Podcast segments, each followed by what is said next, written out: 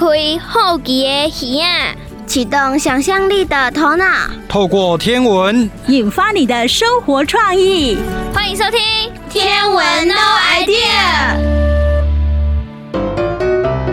大家好，我是碧亮姐姐，我是石头哥哥。哎，石头哥哥，嗯，呃，我们发现到这个潮水好像每天都有一次的涨潮，一次的退潮，是吗？嗯，是啊。而且呢，我发现每天的时间都不太一样，哎。嗯，没有错，你的观察很仔细。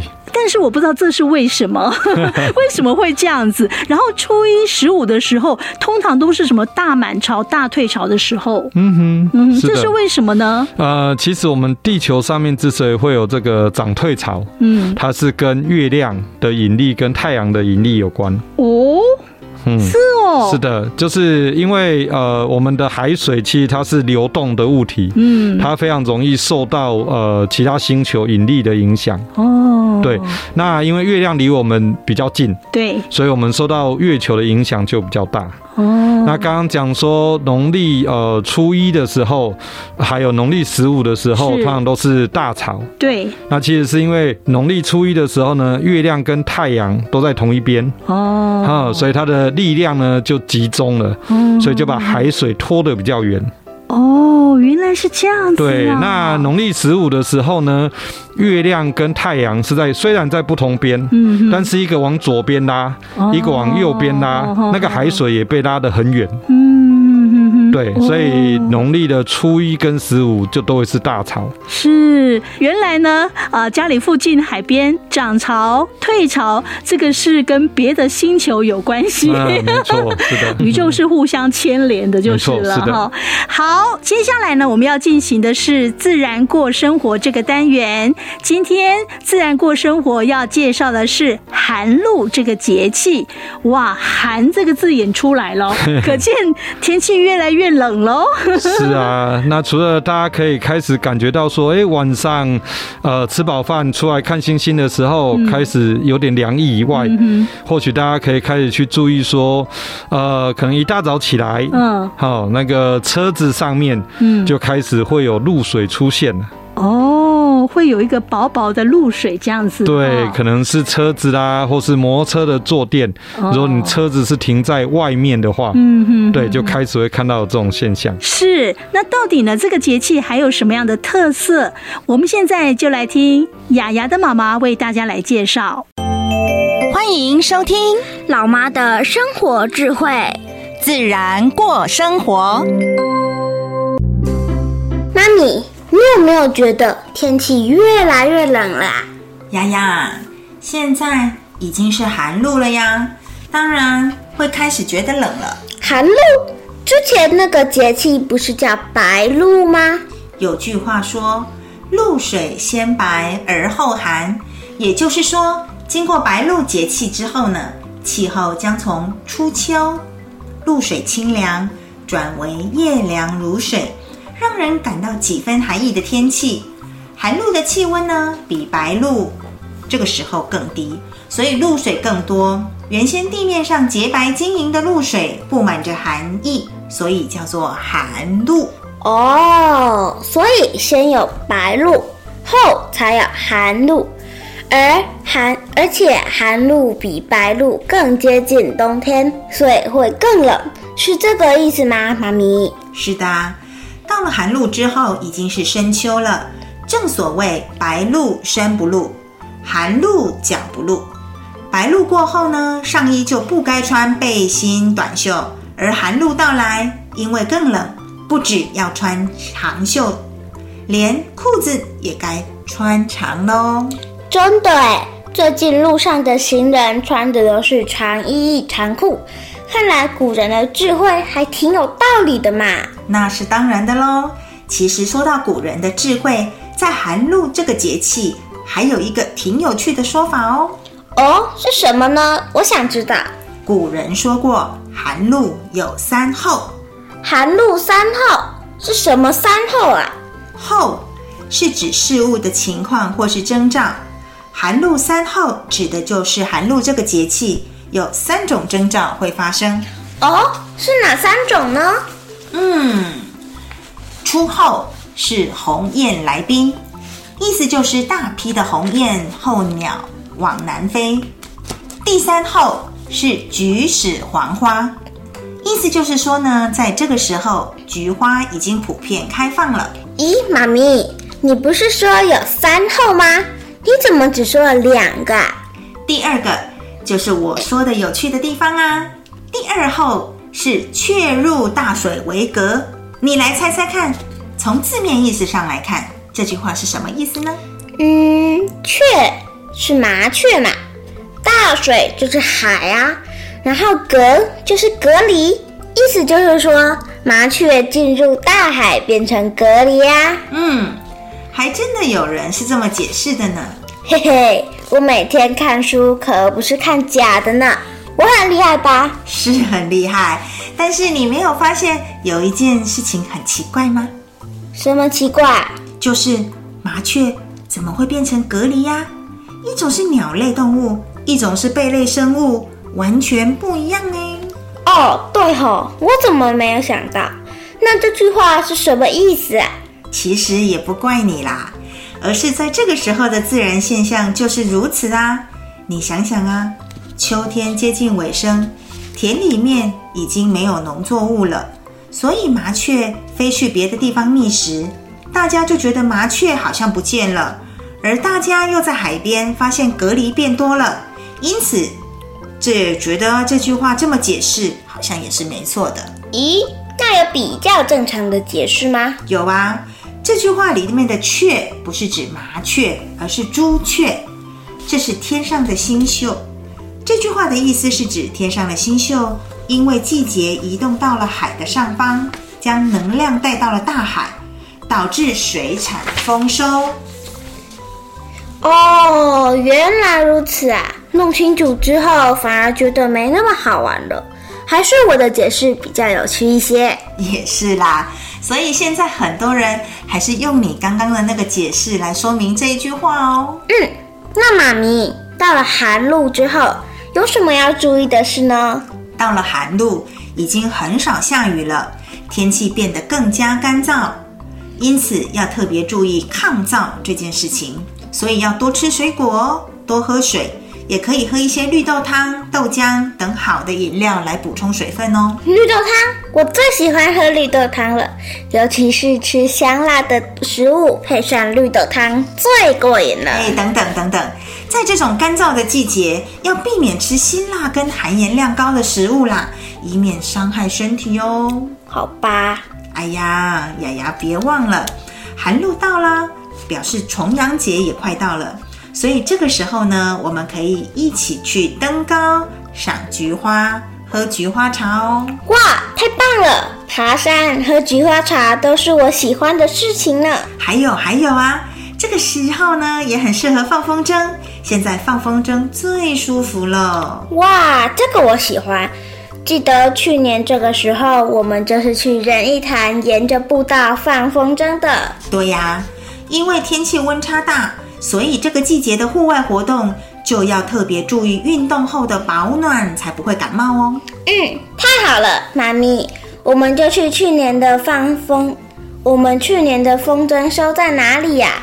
我们准备去放风筝啦。嗯，好好好，我去准备绿豆汤。那我们等一下就去仁义潭放风筝喽。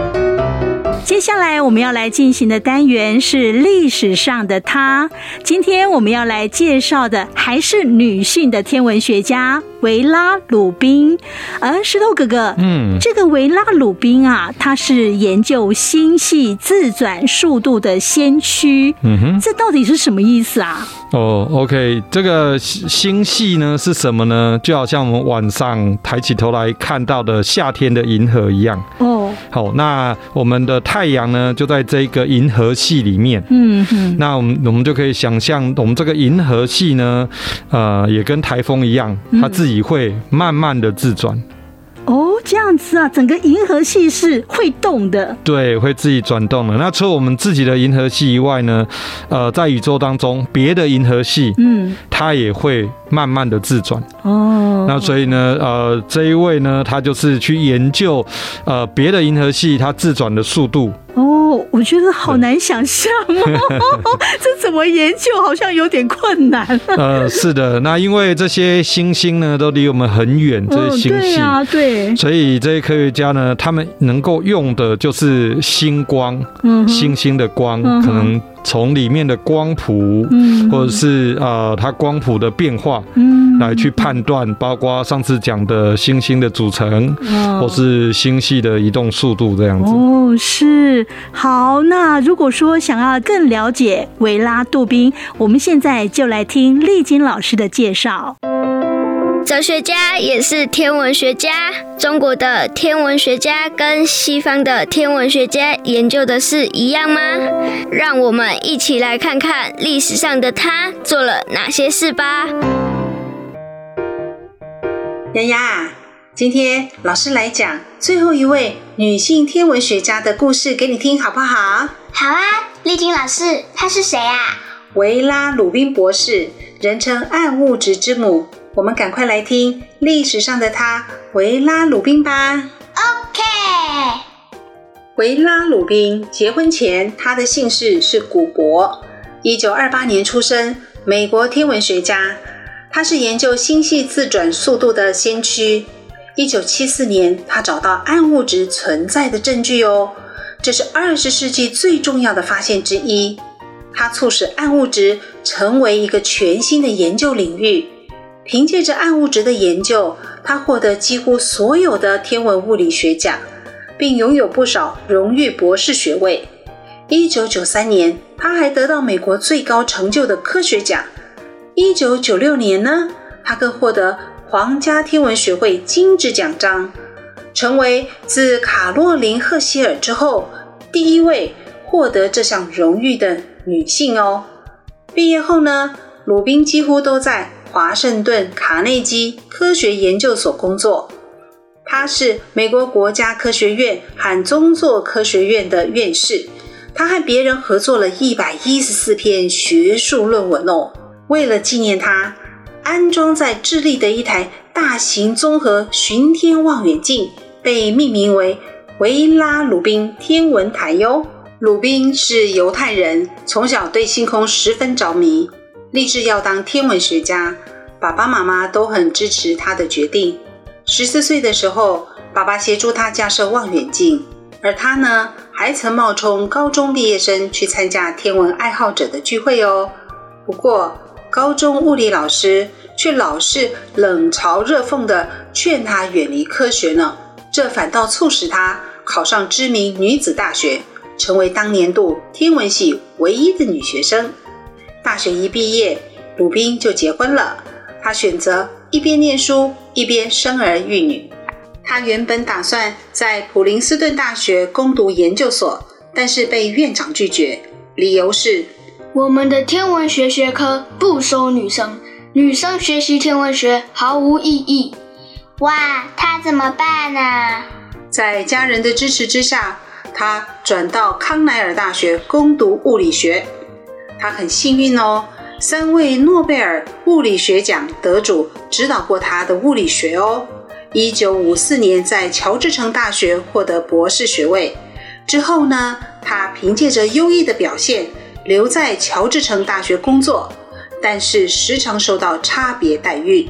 比方说，当他很荣幸地获得了与著名的天体物理学家乔治加莫的会面机会，两人。竟然必须站在走廊上进行会谈，理由是女生不被允许待在办公室。类似这种性别不平等事情还真不少，但是不影响他专注在自己的工作上面哦。一九六五年，鲁宾成为历史上第一位获准使用帕洛马天文台进行观测的女科学家。在她之前，女生是不准进入帕洛马天文台工作的。不过呢，她在那个天文台感受到不少的敌意。但最难以忍受的是，那个天文台里竟然找不到女生可以上厕所的地方。为了表示抗议，她回到房间，把纸剪成裙子状，并把剪纸贴到某个男厕的门上。为自己准备一间女厕啦。嘿嘿嘿，难不倒我的。帅哟！后来呢，在鲁宾功成名就之后，他发挥他的影响力，让越来越多的女性进入天文学领域工作，并得到女性应有的尊重和权益哟。鲁宾证实了星系中有暗物质的存在，这个意义是十分重大的，但是一直没能得到诺贝尔奖。据说原因可能是一。诺贝尔奖有性别歧视和刻意冷落女性的嫌疑。第二，诺贝尔奖在最初的几十年里并没有把天文学当回事儿，刚好鲁宾就处在那段时间里，因此鲁宾曾说过这段话：“名誉是短暂的，我的数量比我的名字更重要。如果天文学界多年后仍在引用我的数据，那才是对我最大的恭维。”也就是说，得不得到诺贝尔奖不是那么重要。鲁宾最在意的是，是多年后科学家还愿意使用他的研究数据。以上就是今天历史上的他——维拉·鲁宾的故事。结束前呢，我想介绍你看一本书，希望你能找到学习榜样，不论男孩女孩都适用哦。嗯，好，老师请说。嗯，这本书名叫做。勇往直前，五十位杰出女科学家改变世界的故事，小熊出版社出版的。好，我去图书馆找一找。谢谢老师。不客气，祝你有个愉快又充实的阅读时光。拜拜，老师，拜拜。大家好，我是美玲姐姐，我是九桃哥哥。上日去呢，咱们来进行的是你敢有听过？今仔日呢，这个单元要来介绍一句哈，就是春乌当白，雨啊湿湿。九桃哥哥，嗯，这句话是什么意思？春乌当白，当就是当天的当啦，哈。嗯，这跟他讲吼，乌甲白拢是指混的色，对吧？嗯哼。是。啊，春天甲冬天的云，迄色无啥共款笑。呃，即句诶诶意思来讲，即啊呃，春天甲冬天落雨的时阵，吼、嗯，咱、看的云其实也呃色无共款，无共款。嘿，迄是因为水汽无共的关系吗？对，因为咱遮的春天的时阵都是西南季风，嗯，吼、哦，为海面顶吹过来风，嗯、所以伊的水蒸气较侪，嗯，吼、哦，所以伊若变做云的时阵，嘿。伊个水汽较侪，看起来就是较乌色。哦，迄云较高啦。嘿，对啊。啊，就是色较乌安尼。对对对啊。啊，冬天。冬天咱家都是，对，咱家都是东北季风。对对对。哦，东北季风伊个温度较低。嗯。好啊，伊个水汽嘛较少。嗯嗯。啊，因为呢，伊个温度较低的时阵，嗯，啊。空气内底水汽就会变做云，嘿，嘿，啊那变做粉的时阵，因为水气少，所以看起来都较白。我无较乌了对啊，对对对。啊，这雨雨啊，湿湿湿湿雨，就是讲。绵绵细雨，敢若无讲盖大迄种啦。对对对，哦，啊，都是共款落雨，嗯，吼，啊，毋过春天甲冬天看起来云诶色是无共款。哦，春天是乌诶，冬天是白。好，详细讲解是安怎样，咱即马赶紧来进行。你敢有听过？古早人诶智慧是啥物？迄智慧就唱伫咧俗语。俗语真济大道理，咱就豆豆啊听落去呀，听落去。你敢有听过？各位你敢有听过的听众朋友，大家好，我是王文宏老师，我是周银山老师。今仔日要为大家绍介的台湾俗语，或者春乌东北。雨啊湿湿，来，咱来做伙讲一遍。春乌东北，雨啊湿湿。这句台湾的俗语啊，讲春天乌啊寒人白，啊到底是啥物乌，啥物白咧？讲的应该是迄天顶的云吧？啊无，哪会讲着雨啊湿湿，无云无雨嘛，对吧？啊，对啊，咱会记得伫前几集诶节目内底啊，都有甲个讲过啊，讲啊，这个雨会落落诶原因嘛，就是即个天顶诶水汽愈来愈侪，啊，这个云怎愈来愈高，啊，云啊高啊，看起来即个云诶色就变做乌色，我安尼讲对毋对啊？袂歹哦，文龙老师你学啊有头哦，对啊，啊，毋过伊遮那会讲。春天的云较乌，啊，寒人的云较白，啊嘛，共款的落雨的意思吗？哦，你看，伊即两个季节，春天和冬天，你感觉对一个时阵天气较好？哦，寒人的时阵呐，吼，诶，较少落雨啦，吼，那伫咱南部的所在，吼，尤其今年啊，即寒人半滴雨都拢无落啦。嗯，无毋对，所以冬天的天气。和春天比起来是较稳定，啊，若较稳定，表示无迄个西北雨，忽然间一阵的大雨，这个状况。啊，咱就想讲，啊，冬天什么状况较会落雨？冬天吼，有当时啊，吼，咱这个顶一届讲的这个东北季风若吹的时候，有当时啊，东北季风较透吼。哦，这个云会小可透来个南部，啊，就小可落这种哦雨沙啊啦，是毋是这个时阵？哦，东北季风咧起的时阵，应该是秋天转寒人的时阵。啊，若感觉真正已经足寒的迄阵，哦，天气就一直足好呀。迄阵呢，东北季风的影响就较少，以咱南部来讲。啊，若要拄着雨吼，就是爱看天顶有云无。啊，这个云呢，拢薄薄啊。白白，无像阮咧热人即几工，你看天顶安尼乌云一堆，袂输随时拢要落雨的款。哦，乌云这就代代表即个水气较重就对啊嘛？嗯，天顶的水珠安尼结骨力赞，啊光照袂透，照袂透，看起来就较乌。哦，就是光照袂透，啊，就是云真高，啊，雨落来啊，就真大。啊，这个云较薄，啊，较薄的时阵呢，云就无遮乌，啊，所以雨落来就较细，安尼吗？诶，所以雨啊，湿湿就是，诶，落来的雨吼，袂输干那，诶。对咧风安尼吹过来，佮吹过去，无像咱西北雨，哗一个安尼，一粒足大了，怎啊落落来？哦，所以啊，即个人寒人落雨的时啊，咱拢感觉迄雨安尼，安尼落甲。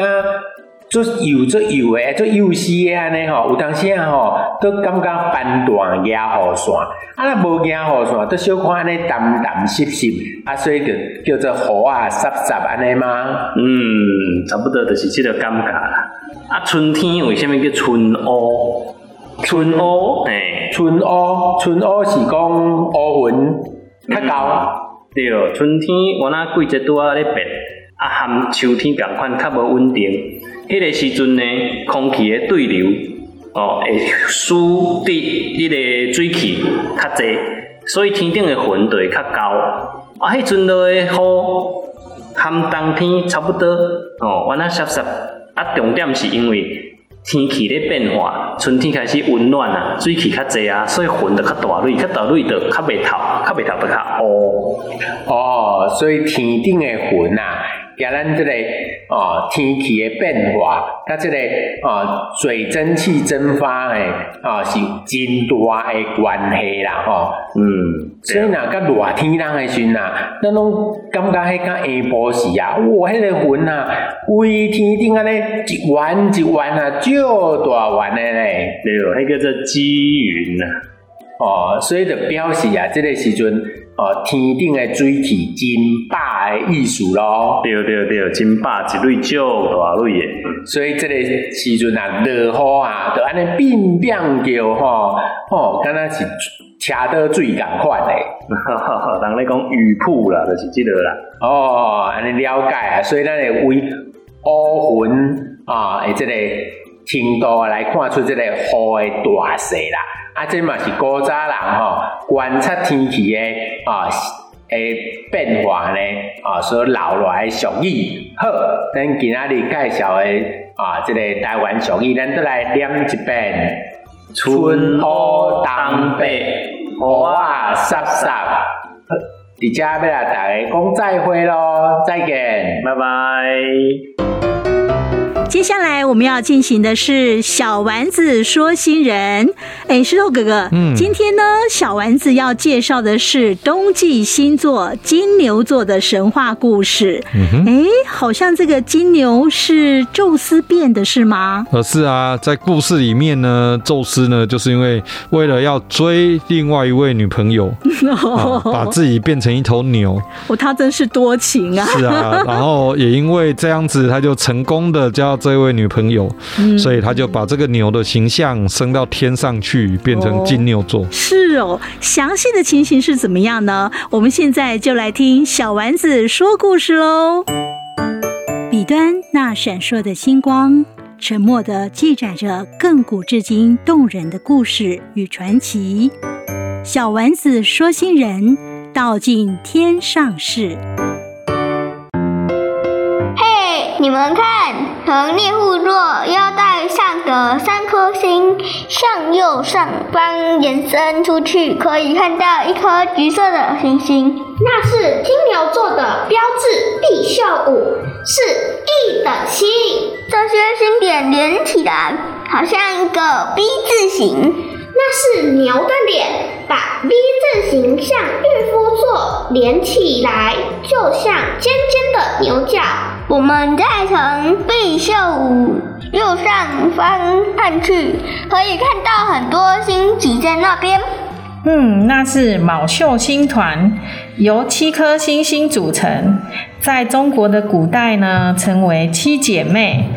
在日本还是知名的汽车品牌 Subaru。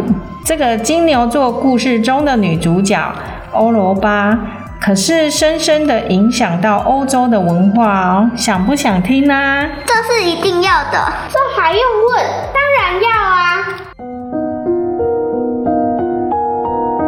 位在亚洲边缘的腓尼基，土壤特别肥沃，有着蓬勃的贸易及发达的航海术。是个富裕的国家。腓尼基国王阿格诺有一位漂亮的女儿欧罗巴。一连好多天，欧罗巴都梦见自己被不知名的神带走，总在惊吓中醒来。朋友们察觉公主闷闷不乐，就开口邀请她：“欧罗巴，开心点，我们去海边走走。”和煦的阳光伴随着轻柔的海风，空气里不时传来阵阵的花香。他们愉快地在花海里追逐奔跑，他们放声大笑，恣意的喧闹。这一幕被宙斯看到了，真有意思。这欧罗巴又可爱又美丽啊！我又恋爱了。但是欧罗巴如果知道我是宙斯，一定会害怕、担心、忌惮赫拉的报复，也绝不能让家里那母老虎知道。我得好好想法子接近欧罗巴。宙斯不愧是把妹高手，早就在心中计划好了一切。他找来赫米斯，并命令他：“我要你在最短的时间内，将腓尼基国王的牛群通通赶往海边。”赫米斯不愧是以敏捷著称的神，才一会儿就完成了赶牛的工作。宙斯也变成了一头洁白如雪的公牛，混进牛群里。正当大家想着为何国王的牛群会跑来海边时，忽然欧罗巴发出了一声惊呼：“哇，这头牛真好看，有着雪白柔软的毛，还有着香香的气味。你看它额头上还有着漂亮的银色印记。”哇，连叫声都如此悦耳。帮你戴上我编织的花圈吧。戴上花圈的白牛。随即温驯地趴在地上，少女们轮流爬到白牛身上玩耍。但轮到欧罗巴爬上去后，白牛竟猛然地站了起来，头也不回地朝海中狂奔而去。欧罗巴被白牛突如其来的举动吓坏了。你这只蛮牛，到底要把我带去哪里？我不想这样和我的家人分开，快带我回去！白牛并没有回应，一直向前狂奔。欧罗巴想跳牛逃逸，却不安水性，眼前汪洋一片。他明白自己已经没有回头路了，只能紧紧抓着牛角，默默地祈祷。最后，疲惫地在牛背上沉沉地睡去。当欧罗巴醒来时，已经到达了陆地。这是哪里？恢复原形的宙斯说：“我是宙斯。”这里是克里特岛，跟我在这里生活吧，我们会很幸福的。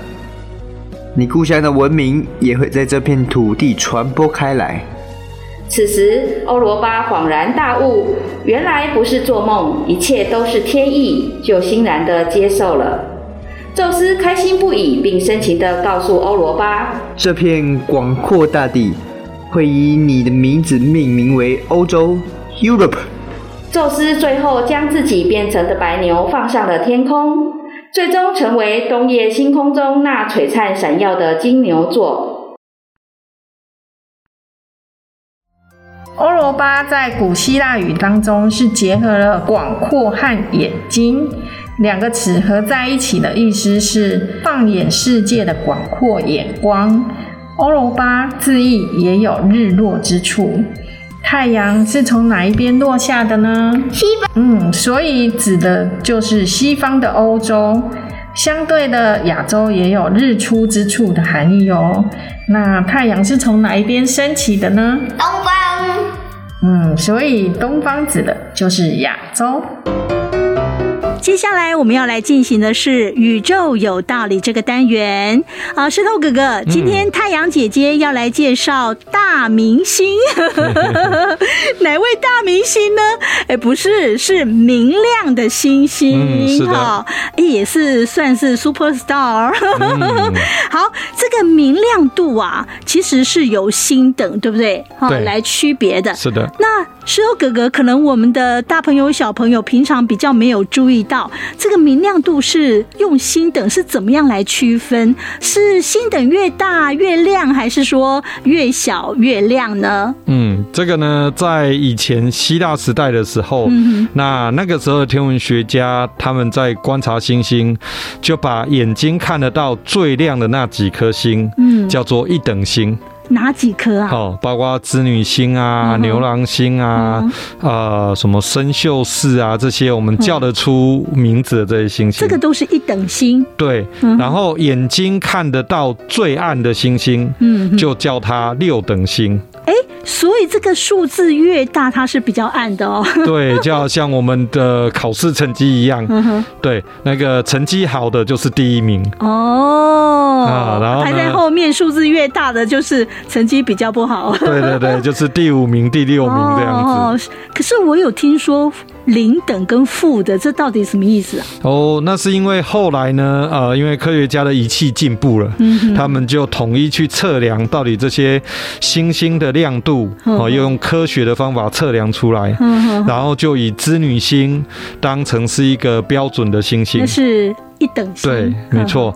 然后，但是后来发现到，哎，居然有些星星比织女星还要亮。哦，那这怎么办？对啊，因为。当初最亮的就叫一等了嘛，那比一等还要亮怎么办呢？好吧，只好用数学的方法，呃，就叫它零等星。哦，那那个负的到底是怎么一回事？对，那然后呢，又有些星体，例如说像月亮，嗯，好，太阳，嗯，比这些零等星又更亮，怎么办呢？那他们就只好用负一等。负二等哦，这样子来表示、哦、是，所以说呢，它的这个星等如果是负的，那表示它是更亮，对不对？是的，没错。那如果说它的那个星等是比较数字大一点，像六等，这个是比较暗一点的、哦，没错，是这样子。好，那详细情形我们就来听太阳姐姐的介绍。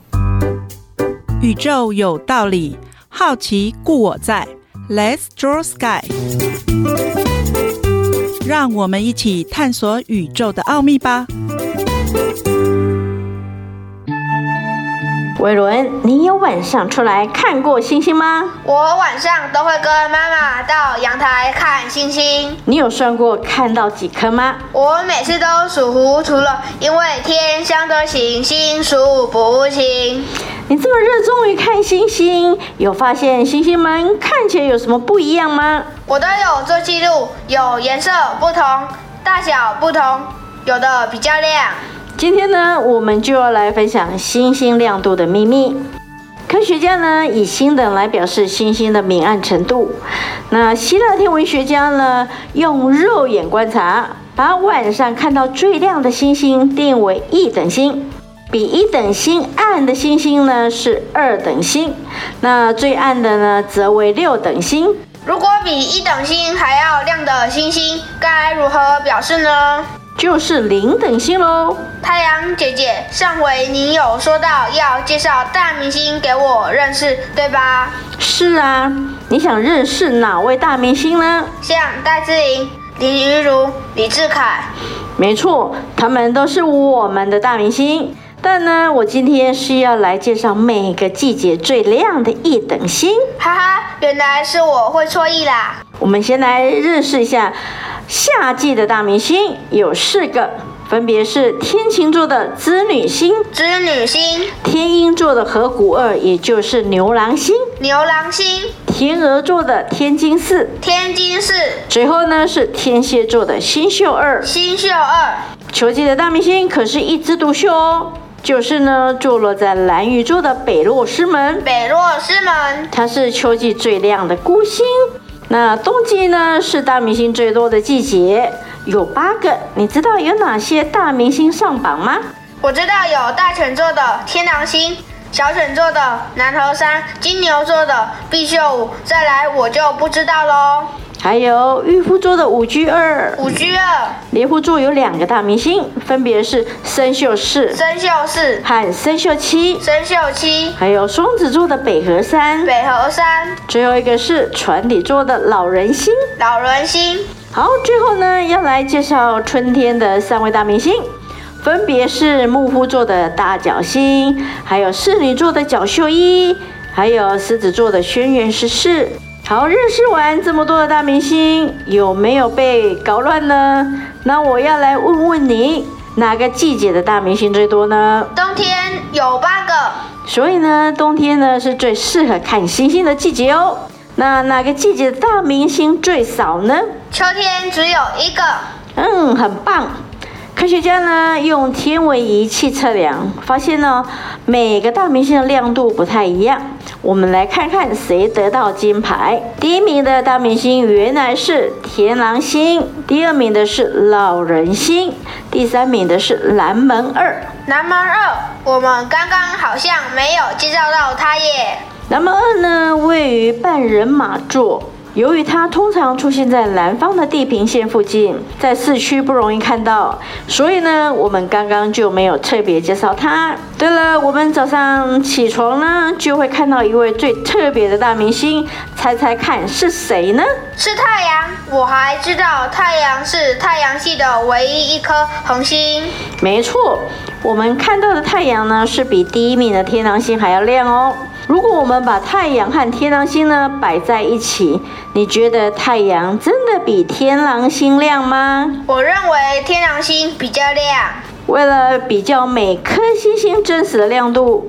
用肉眼观察到的星等呢，就称为视星等。那太阳、月亮和天狼星的视星等是多少呢？像太阳那么亮的星等呢，它的亮度呢是负二十六等，而晚上的月亮满月的时候呢，大约是负十三等。天狼星呢，则是负一点五等。那要如何知道天狼星与太阳谁比较亮呢？科学家他们用数学的方式得知，假设每颗星星都放置在同一个距离，在比较明亮程度，这时候测量出来的亮度呢，就称为绝对星等。如果呢，把天狼星和太阳摆在相同的位置，我们可以看出，原来是天狼星比太阳亮二十五倍。可是你知道为什么觉得太阳比较亮呢？那是因为太阳离我们比较近。很棒，没错，正确答案。好开心，我今天学到很多的天文知识，下回我也要去挑战天文擂台赛，拿一个奖牌送给妈妈。接下来我们要来进行的单元是数字 A 天文。石头哥哥，嗯，今天呢，数字 A 天文派出了一位小小记者哦，哦那他要去采访人类第一位踏上月球的阿姆斯壮。是哦，对，到底这位小小记者呢，会问阿姆斯壮哪些问题呢？我们现在赶快来听数字 A 天文。欢迎收听北回二三五数字 A 天文。小小记者来到美国加航太暨太空总署，准备访问太空人阿姆斯壮。阿姆斯壮，我是小小记者，我可以访问您吗？当然可以。阿姆斯壮，我很崇拜你，你是我心中的大英雄。那你为什么崇拜我？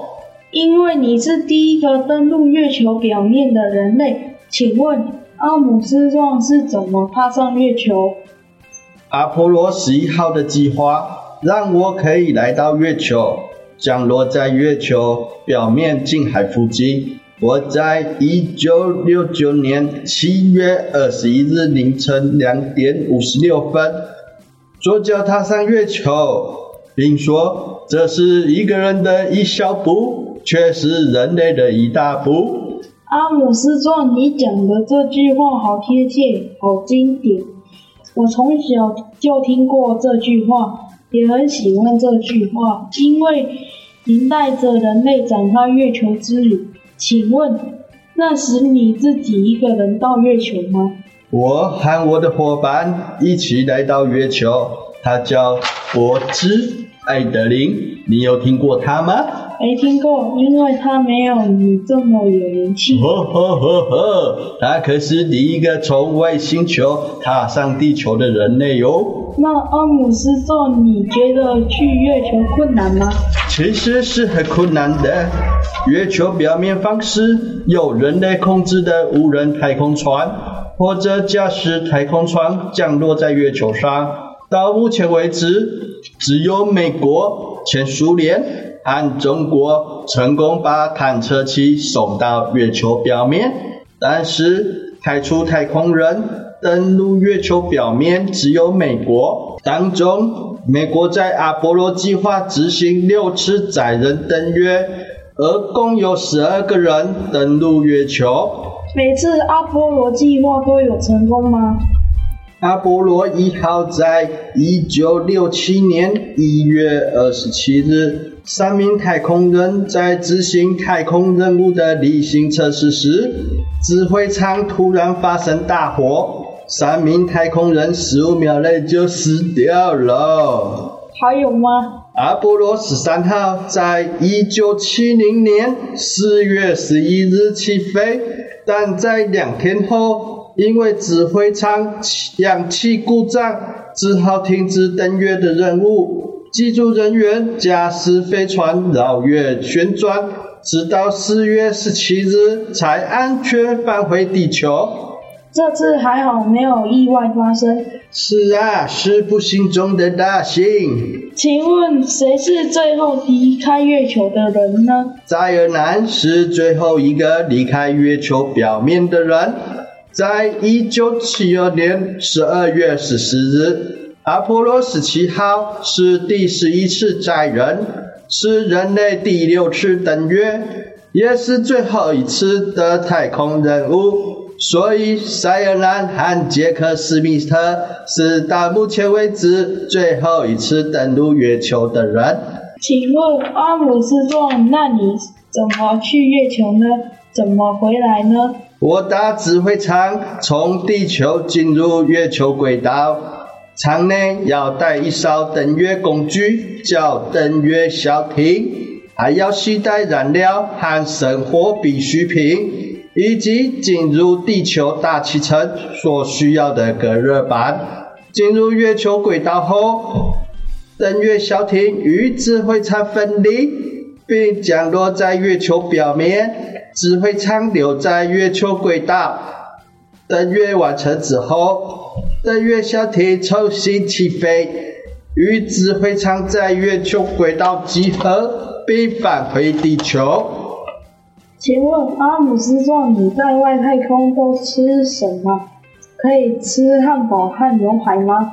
哦，当然不行啊！我只能吃太空食品。太空食品是给专门做给太空人在太空中吃的加工食物。食物必须提供太空人均衡的营养，所以食物一定要体积小、重量轻、营养丰富，也要方便进食。我大部分的食物都是通过冷冻干燥来保存，其中少部分可以直接使用，像麦片，还有我最爱的波兰内。这其他必须通过包装末端的宽口加入冷水和热水，而且有的太空饮料只能加入冷水，所以我已经吃得很好喽。那你在太空舱内可以穿轻便的衣服吗？当然是不行喽，在外太空低温又有辐射侵害，还有气压的问题。所以我们一定要穿太空衣保护自己。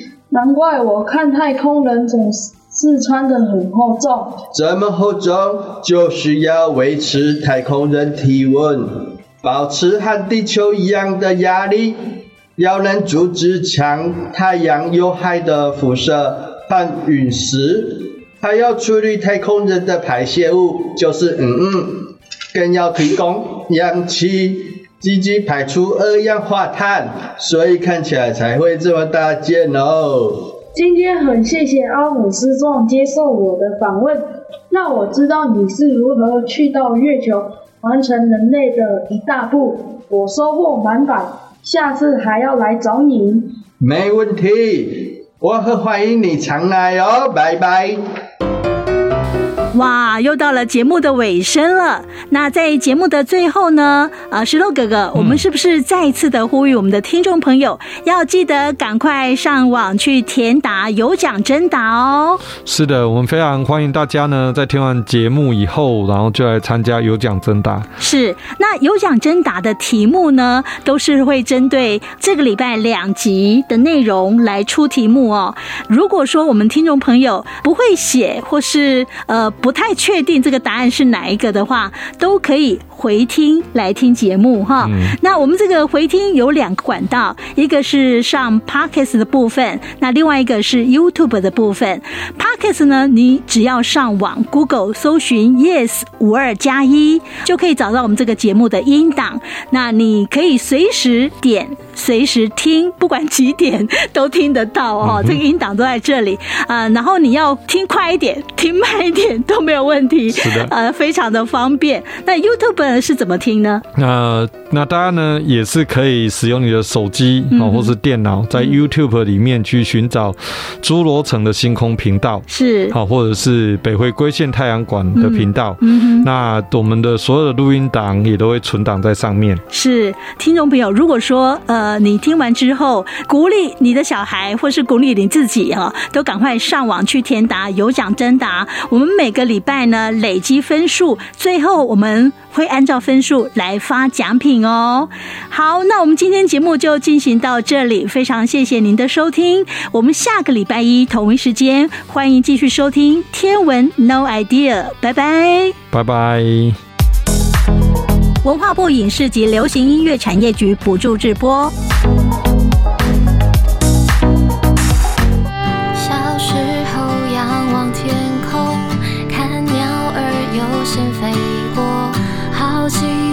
想着云朵，它的背后会藏些什么？夜空中满天星